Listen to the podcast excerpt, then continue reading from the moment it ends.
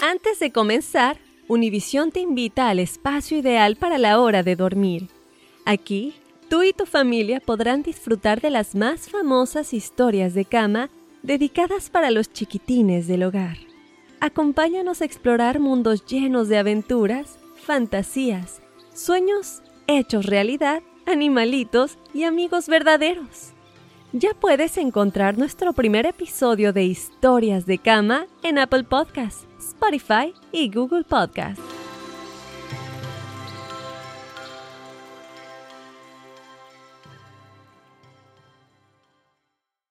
Hola amigos, soy Andrea Chediak. ¿Escucharon del nuevo podcast bilingüe Juntos We Shine presentado por Target? Ahí pueden oír las historias más inspiradoras de las personas extraordinarias en nuestras comunidades. Escucha Juntos We Shine por Apple Podcasts, Spotify o en cualquier plataforma de podcast. Fácil, ¿verdad? Suscríbete ya para ser notificado en el momento que se lanza un nuevo episodio. Together podemos hacer una diferencia, porque juntos we shine. Juntos we shine.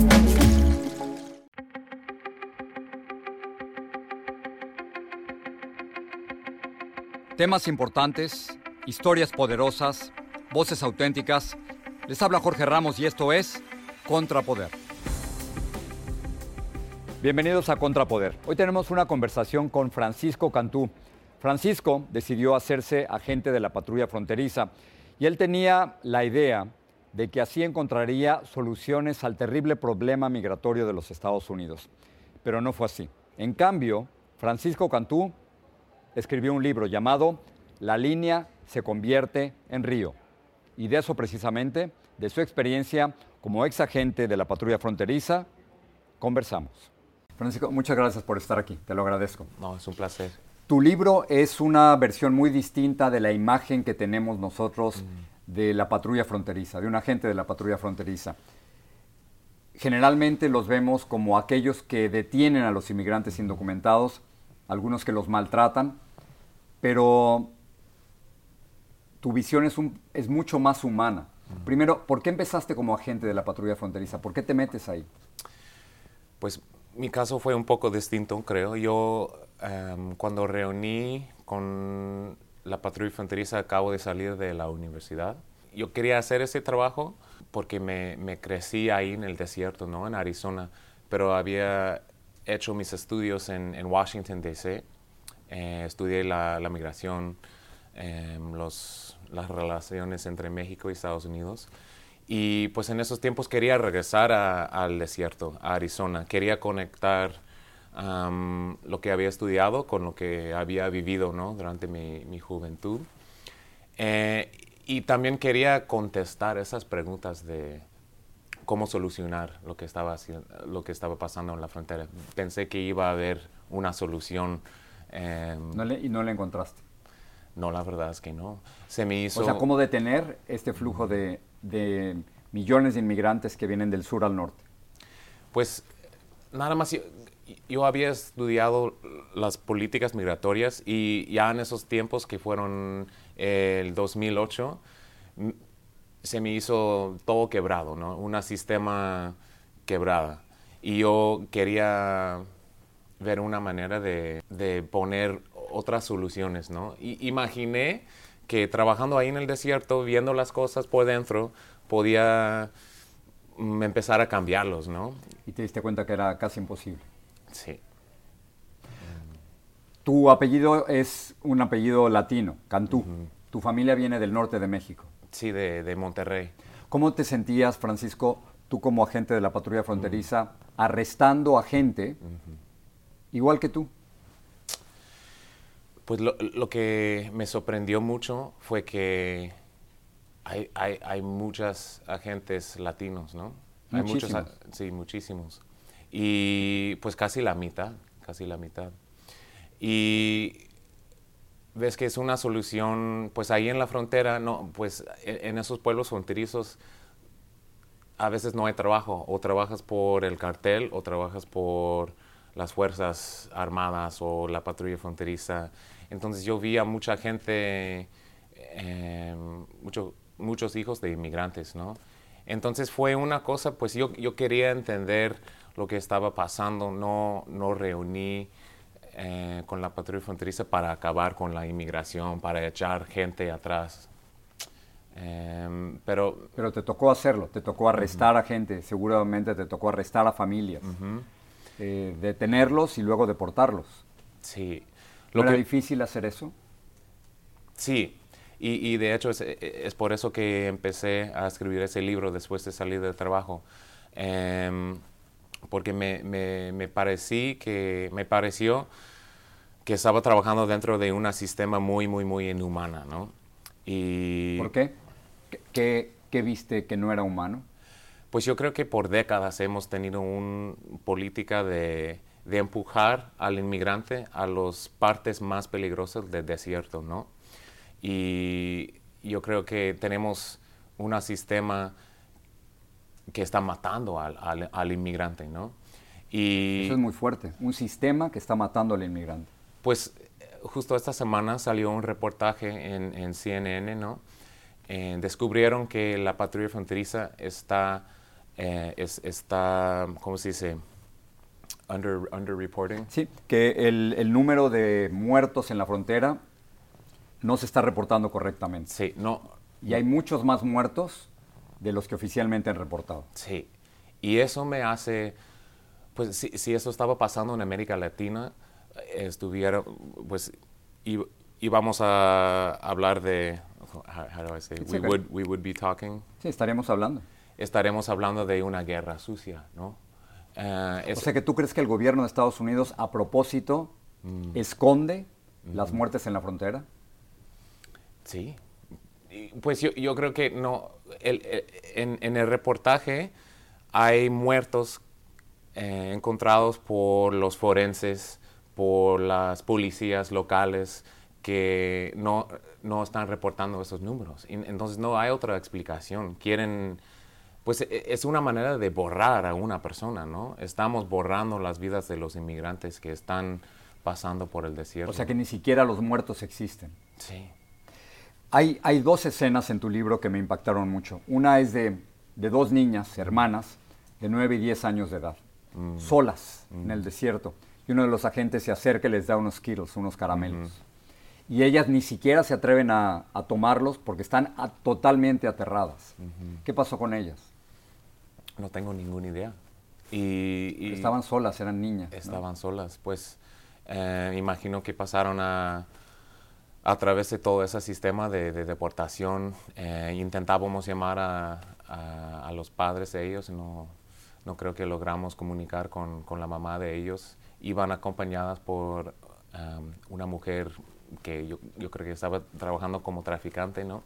No era familiar. No, no era familiar. ¿Tú, ¿Tú, ves cada vez más niños solos cruzando la frontera? Pues eh, en, en los años que trabajé en, la patrulla fronteriza fue antes de, el crisis de, ¿cómo se dice? de los niños eh, que había en 2014. Eh, entonces a mí no me tocó mucho ver a, niñas como esa.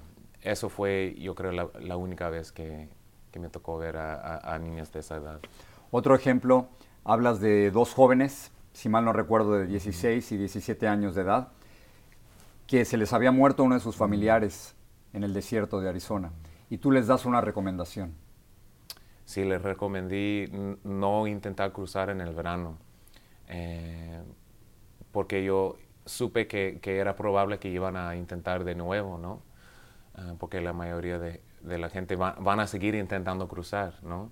Y eso es lo que hemos visto, ¿no? No, importa mm, qué tan mala sea la situación en la frontera, ¿no? Hemos creado una visión del infierno ahí en, el eh, en la frontera, pero la gente van a seguir intentando cruzar si, si hay que reunir con, con, con, la familia, si hay que huir de la violencia. No hay muro, no hay agente, no hay nada que, que puede parar con eso. Esa frase es muy fuerte. Hemos creado una una versión del infierno. Sí, y, es cierto, y, lo hemos estado creando por mucho tiempo, ¿no? Desde los años 90, como tú sabes muy bien. Eh, y, lo que e, estamos hablando de hacer la misma cosa que hemos hecho por décadas, ¿no? Estamos hablando de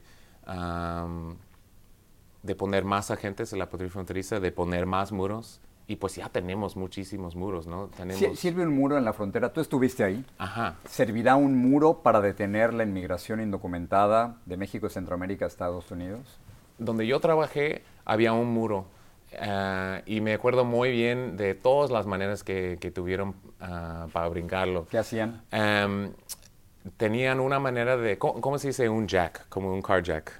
Eh, es una máquina para, para, para subir la, la reja. Ajá, s- usaron una máquina para subir la reja y hasta que podía, podían manejar trocas. Por Y- abajo del, por abajo por del abajo del muro, por abajo del muro, ¿no?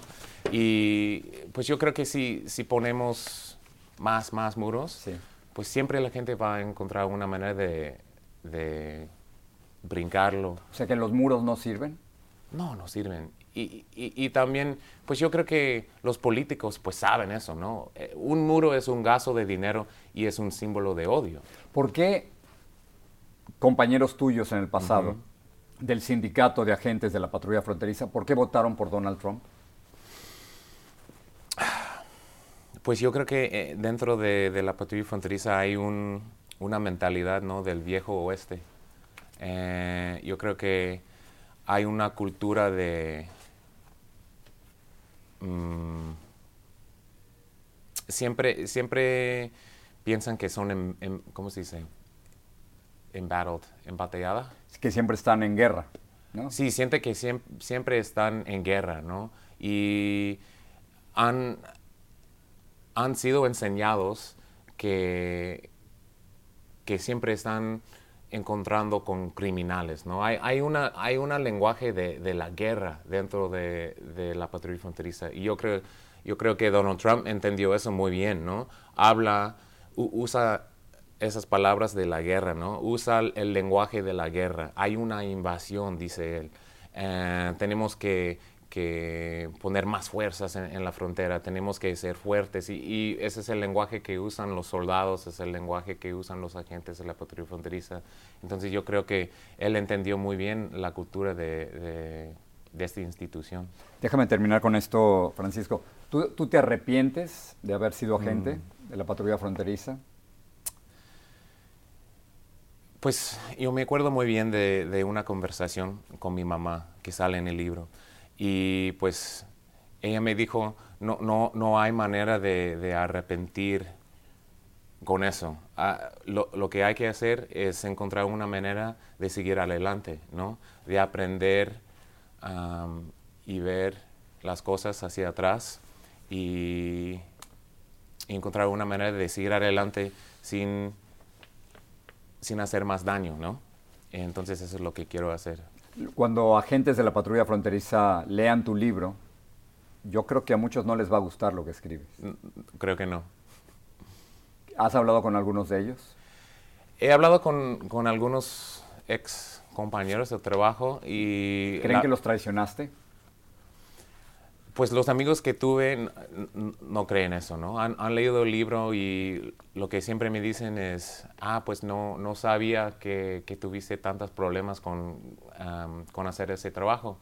Y yo siempre les digo, pues es, porque nunca hablamos de eso, ¿no? No hay una cultura de, de hablar de las dudas, ¿no? De, de, ser vulnerable, ¿no? Antes, de los demás.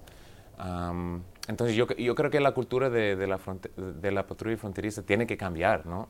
Hay una cultura de muy macho, ¿no? Eh, de machismo, de destrucción em, y no, de guerra. Si un inmigrante en México o en Centroamérica ve esta entrevista Mm, y está pensando en cruzar ilegalmente hacia los Estados Unidos por Arizona. ¿qué le recomiendas? Pues yo, yo creo que hay tanta gente que han perdido la vida cruzando la frontera y a mí me tocó ver a, a un cadáver de un hombre que, que había cruzado la frontera y a mí me tocó también explicar a, a un nieto suyo qué le iba a pasar porque es, ese chavo quería acompañar a- al, cadáver, quería traer el cadáver de regreso a México, ¿no? Y pues yo veo una crisis humanitaria ¿no? en la frontera. Yo no quiero que nadie arriesgue la vida, pero entiendo que van, a seguir arriesgando la vida.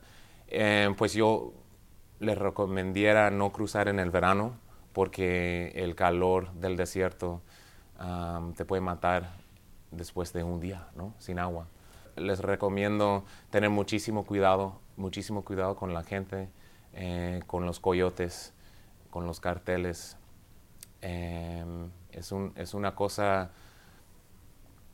Ah, no veo solución, pero veo que tenemos que rechazar a la retórica que deshumaniza al migrante. De acuerdo. Digo, gracias por estar aquí. Gracias. Y gracias por contarnos el otro punto de vista, uno que casi nunca escuchamos. es un placer estar aquí. Gracias por tenerme. Gracias.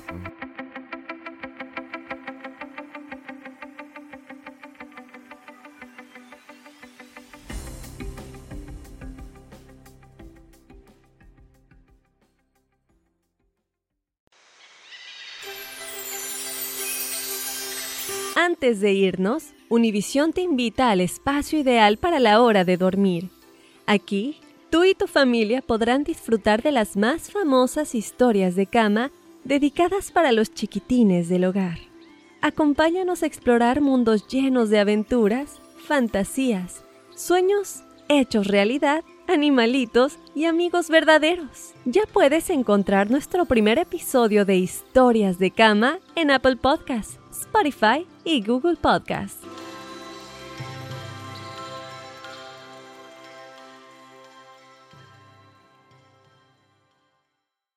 Suscríbete ahora en Apple Podcast, Spotify o en cualquier plataforma de podcast y busca la frase Juntos We Shine. Alegra tu día con historias de inspiración que te motivarán, porque juntos We Shine, presentado por Target.